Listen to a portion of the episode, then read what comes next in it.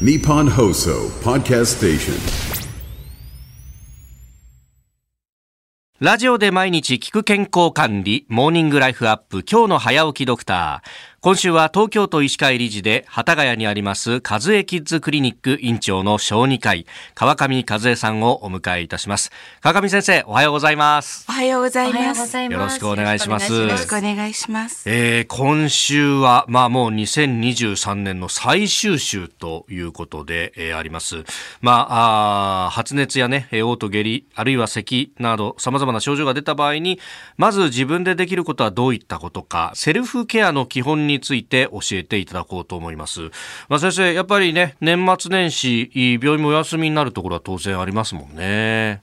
そうですね、うん、ほとんどの地域で救急病院とあとは医師会等でやっている休日診療所で対応になると思います。今年は特にいろいろな感染症が流行っているので、あのとても心配されるところです。さあそして初日今朝は発熱した場合ということでまあこれ特にね、えー、お子さんをお持ちで子供が発熱したというふうになるともうどうしようと。まあ今ねこの時期だと思うだからこれとかいろんなこと想像しちゃうんですけれども、うん、まず初動っていうのはどうしたらいいですか？はい。まず、あれ熱かなって思ったら体温を測っていただきたいんですね。で測ってあとはお子さん自身がどのぐらい辛そうか、はい、そこを見ていただいて熱が高くても元気だったら水分取らせて様子を見ていいです。でもぐったりしてきたり、はい、頭が痛いとか何か訴えてるようでしたらお手持ちの解熱剤を使っていただくとその上で受診のタイミングを決めていきます。生後3ヶ月までの赤ちゃんはすぐ受診された方がいいと思うんですけれども、それ以上のお子さんたちでしたら数時間待っていただいて、できれば6時間から12時間ぐらいは待っていただいて受診をお勧めします。というのは、あのインフルエンザの検査って発熱すぐでは正しい結果が出ないんです。なるほど、はい、ですので今年は特に検査キットの不足も言われてますから1回の受診で確実に診断してもらおうと思ったら、うん、6時間から12時間ぐらい待ってで受診していただいた方がいいと思います。その熱が出た時に38度以上あの高熱が出た場合というのはどうしたらいいですか？辛そうなら解熱剤を使うと。で、それほどでもない。っていった場合には脇の下とか、首筋を冷やしたり、あとは水分をしっかり取らせると、そういう対応でいいです。その発熱前っていうとこうおかんであったりとか震えが起こることというのもあると思うんですけれどもこういう時はどう対処したらいいですか？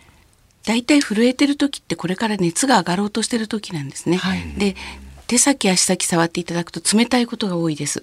ですので震えてるような時は温めます。あ、むしろ温める。はい。1枚着せてあげたり毛布を1枚増やしてあげるというような対処にします。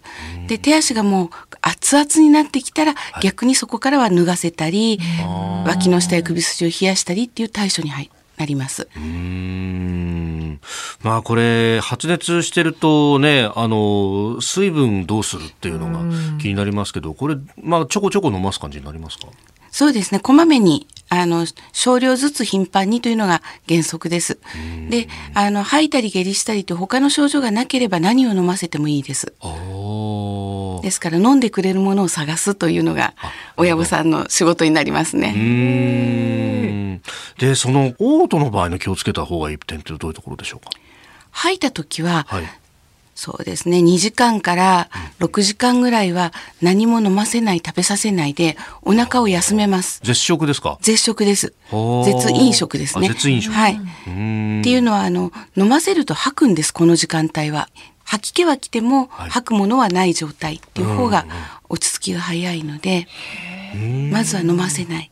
で吐き気が落ち着いてきてから今度はゆっくり白湯とか、はい、あのイオン飲料のようなものをティースプーンで一口ずつコップで出したりボトルで当たると子供はぐーっと飲んでしまうので、えー、あのティースプーンとかおチョコのようなもので一口ずつゆっくり飲ませていきます。なるほど。